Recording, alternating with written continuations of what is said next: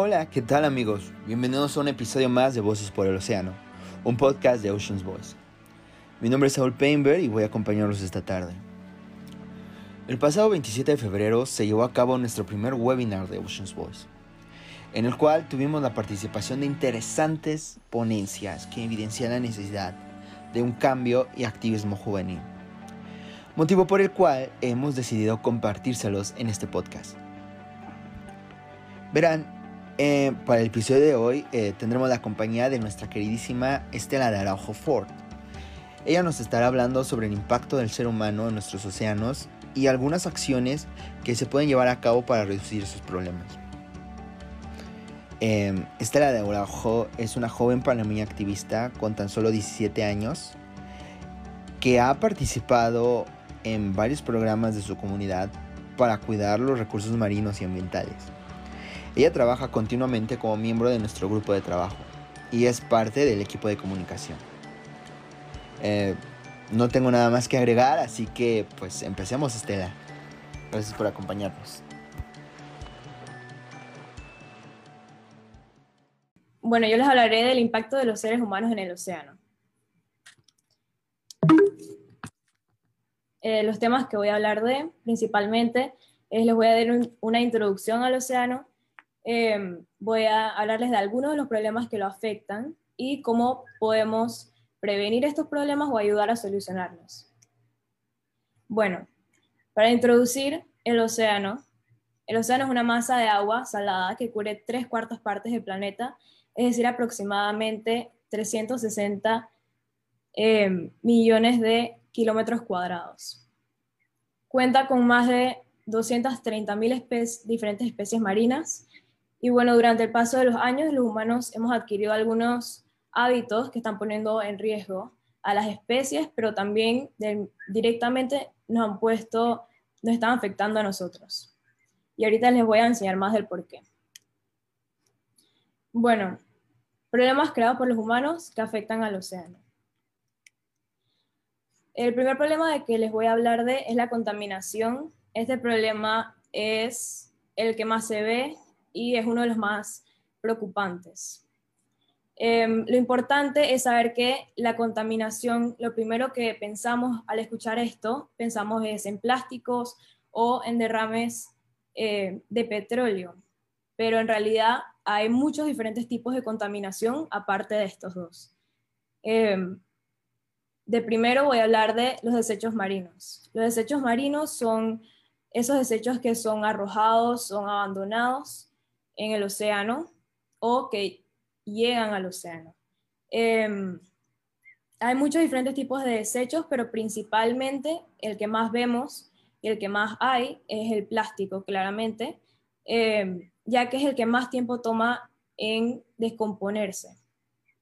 Lo que pasa es que en el océano em, las cosas no se desintegran de la misma manera que aquí en la Tierra. En el océano las cosas se desintegran cada vez volviéndose piezas más pequeñas y eh, como por ejemplo el plástico se vuelve microplástico como alocarla em, y pueden terminar siendo hasta moleculares. Entonces, lo importante de esto es que cuando esto sucede, estos desechos pueden herir, pueden ser ingeridos o pueden matar algún animal. Y, al, por ejemplo, al ser ingeridos, hacen que em, ese, ese plástico, ese desecho, queda dentro de la cadena alimenticia. Una vez em, la cadena avanza, la cadena sigue, em, ese plástico se va moviendo a medida que va pasando y muchas veces puede terminar siendo ingerido por un humano. Lo más probable por eso se haya dado lo que dijo Carla, que se encontró en una placenta el, microplástico. Em, y bueno, eh, esta imagen que ven aquí en realidad es una imagen tomada en Colombia, Em, fue una situación que pasó que se acumuló una gran cantidad de desechos plásticos y, bueno, desechos.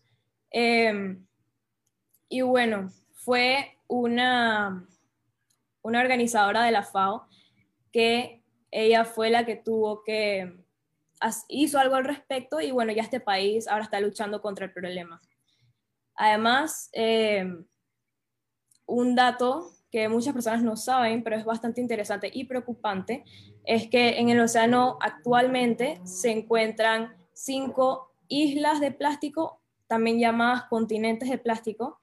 Em, y bueno, son las, son las em, ¿cómo se dice?, acumulaciones más grandes de plástico en todo el planeta. Y es algo bastante preocupante. Y bueno, por segundo, el segundo tipo de contaminación es la eutrofización. Esta se mucho, no solamente en, en el océano, pero también se puede ver en lagos. Em, y bueno, la eutrofización es un tipo de contaminación que se da de nutrientes químicos, eh, específicamente nitrógeno y fósforo. Em, esto puede suceder con eh, fertilizantes agrícolas que son arrastrados por los ríos y llegan al océano, y también puede suceder por los niveles de nitrógeno en la atmósfera que están eh, aumentando. Entonces, lo que pasa con esto es que se acumulando estos químicos y entonces de, al mismo tiempo las algas y otras plantas van creciendo de una manera desmedida. Entonces, a medida que va pasando esto, em, va pasando lo que se llama hipoxia, hipoxia, que es que va perdiendo el oxígeno el agua y se va volviendo inhabitable. Entonces, aparte de esto, también eh, muchas veces em, aumenta la cantidad de bacterias y ya un momento entre que con todo esto, más que al crecer tantas algas, se tapa la luz solar y toda esta combinación de factores hace que muchos, muchas zonas, muchas zonas queden inhabitables para otros organismos. Em, la imagen que vemos aquí es de un lago en Argentina que se llama el lago San Roque. Y bueno, otro ejemplo, el Mar Menor, que es un proyecto que tiene Oceans Voice, eh, también tiene este problema. Y está y para eso ayudamos. Y bueno, otro tipo de contaminación es el petróleo. Em, este se ve muchísimo ya que hay miles de embarcaciones diariamente navegando en el océano y han habido muchísimos derramamientos. Em, bueno, lo malo del petróleo principalmente es que se puede quedar flotando en la superficie, em, con esto tapa la luz solar, Además de eso, muchas especies marinas, hasta algas, eh, lo pueden ingerir y al pasar esto queda dentro de la cadena alimenticia por ende el químico está adentro y hasta nosotros lo podríamos ingerir si ingerimos uno de estos organismos.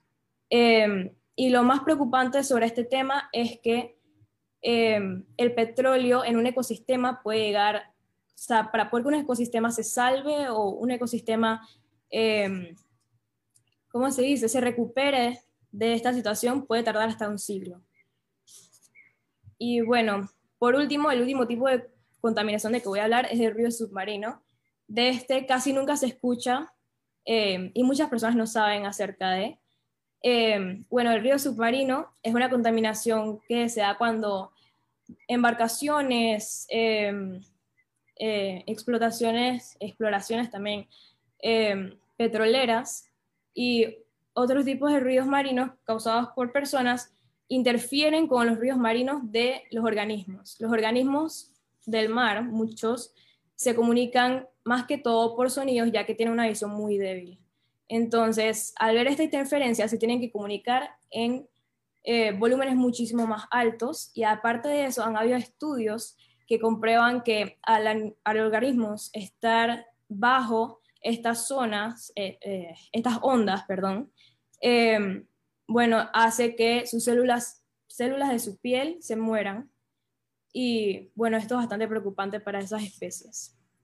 Pero estos solo son algunos tipos de contaminación, hay muchísimos más. Em, bueno, el segundo problema del que voy a hablar es la sobrepesca. La sobrepesca también se escucha bastante, más que todo ahora. Em, y bueno, em, es bastante preocupante ya que afecta mucho a las especies, más que todo disminuye sus números de poblaciones y puede dejarlas en peligro de extinción o hasta extintas.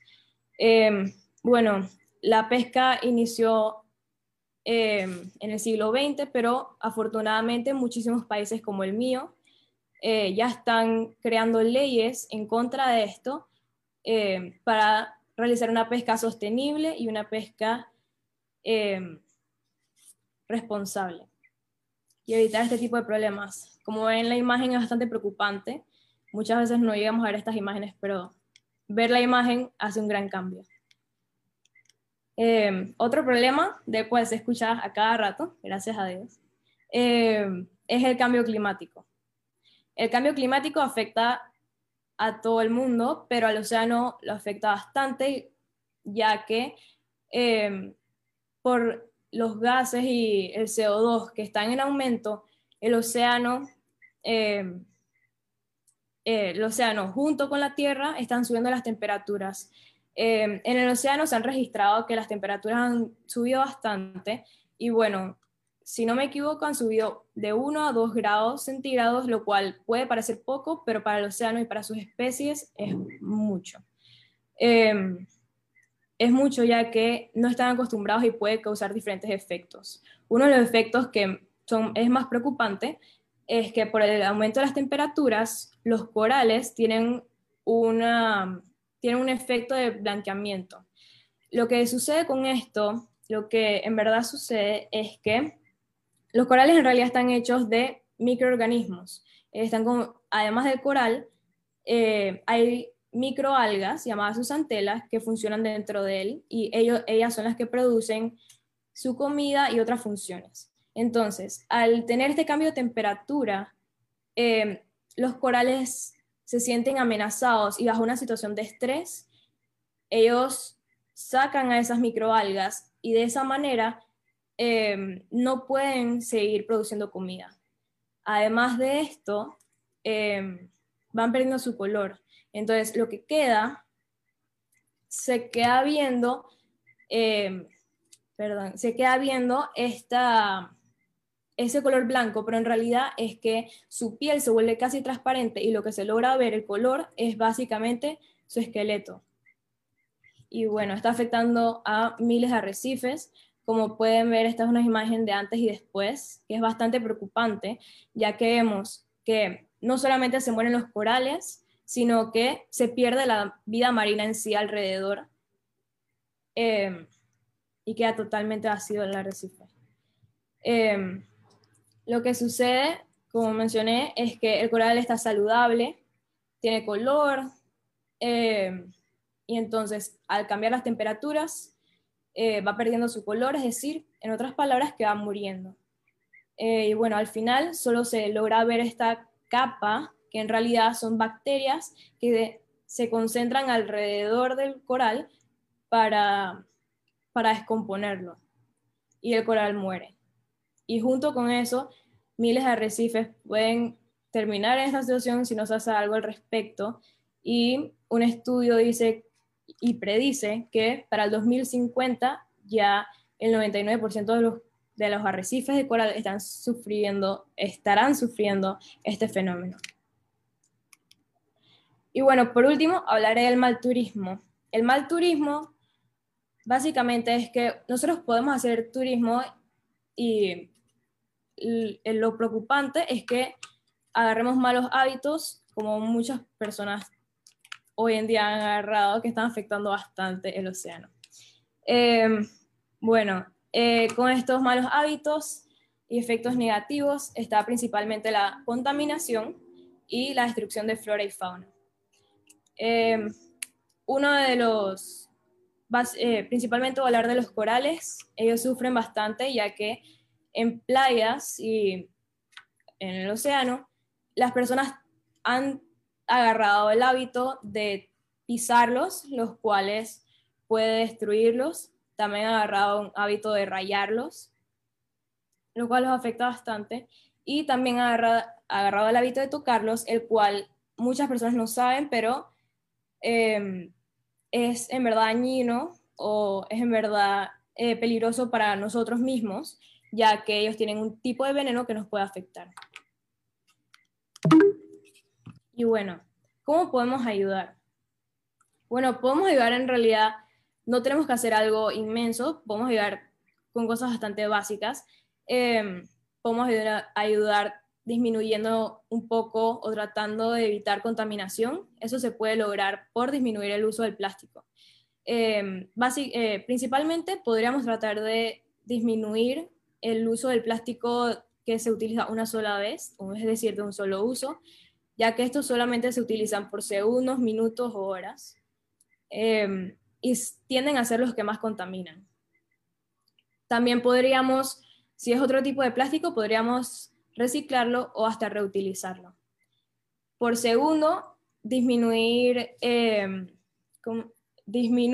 eh, la huella de carbono, que eso se puede lograr consumiendo menos energía. Hasta eso ayuda a los océanos.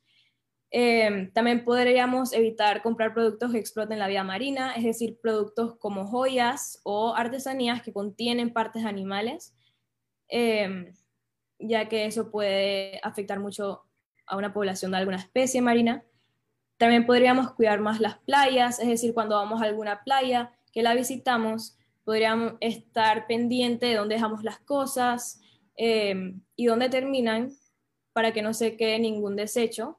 Y también podemos, si vamos a alguna playa y vemos algún desecho, tratar de recogerlo. Claro que ahorita mismo en esta época con la pandemia es algo difícil, pero igual se puede tratar. Y de la misma manera, si en una playa, en tu comunidad o cerca, está teniendo alguna limpieza, alguien está aprendiendo alguna limpieza, te podrías ayudar y unirte. Eh, pero bueno, en verdad, la mejor manera de que podemos ayudar es aprendiendo más sobre el tema y, educándonos, ya que así podemos aprender de los problemas, podemos aprender más del mismo océano y de la vida marina en él. Eh, de esta manera también podríamos crear conciencia y ayudar a incentivar otros cambios en tu propia comunidad y que más personas estén ayudando al océano. Eh, como dije, con la pandemia, eh, y como también dijo Carla, se ha visto que en verdad la cantidad de mascarillas y otros productos utilizados está aumentando muchísimo, más que todo en el océano, pero hasta también en la misma superficie. Entonces hay que tener muchísimo cuidado con las mascarillas, más que todo, ya que eh, por ser tan livianas, muchas veces se vuelan o se llevan y terminan muchísimas veces en el océano. Y es bastante preocupante, así que hay que tener cuidado con ellas.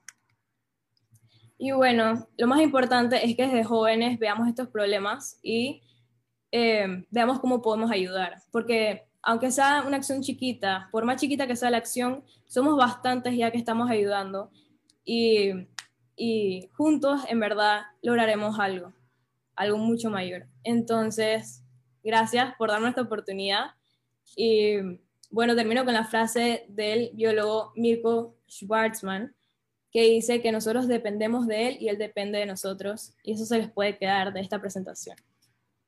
Y esta es la bibliografía. Gracias. Interesante ponencia, Estela, como siempre. Y bueno, gracias a todos ustedes por acompañarnos en este episodio. Oceans Voice es un grupo de trabajo internacional que va de la mano con Young Go International para lograr juntos el cumplimiento del Objetivo de Desarrollo Sostenible número 14, vida submarina. Buscamos como jóvenes generar conciencia acerca de la importancia del cuidado de nuestros recursos oceánicos con una perspectiva integral, informada e imparcial. En Oceans Voice nosotros queremos lograr el impacto positivo en nuestra comunidad y a nivel internacional, para dar voz a uno de los sistemas ambientales más importantes y menos discutidos, nuestro océano. Si estás interesado en nuestros proyectos o tienes alguna idea o problema que quieras discutir acerca del cuidado de nuestro océano, no dudes en contactarnos vía email o en nuestras redes sociales. Si te quieres sumar a nuestro grupo de trabajo, bienvenido. En nuestra descripción del episodio te dejamos nuestro link para que te integres. Recuerda, eres parte de la voz por el océano. Muchas gracias y nos vemos en el siguiente episodio.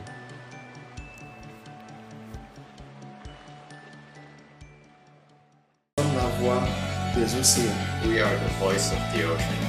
Somos la voix des océans. Nosotros somos la voz del océano. Nous sommes la voix de l'océan. Une voix, un océan. Somos la voz del océano. Nous sommes la voix de l'océan. We are the voice of the ocean. Somos la voz del océano. Guys, Just to say, we are the voice of the ocean. One voice, one ocean. Somos la voz del océano. Un planeta, un océano, una voz. Nosotros somos Ocean Boys.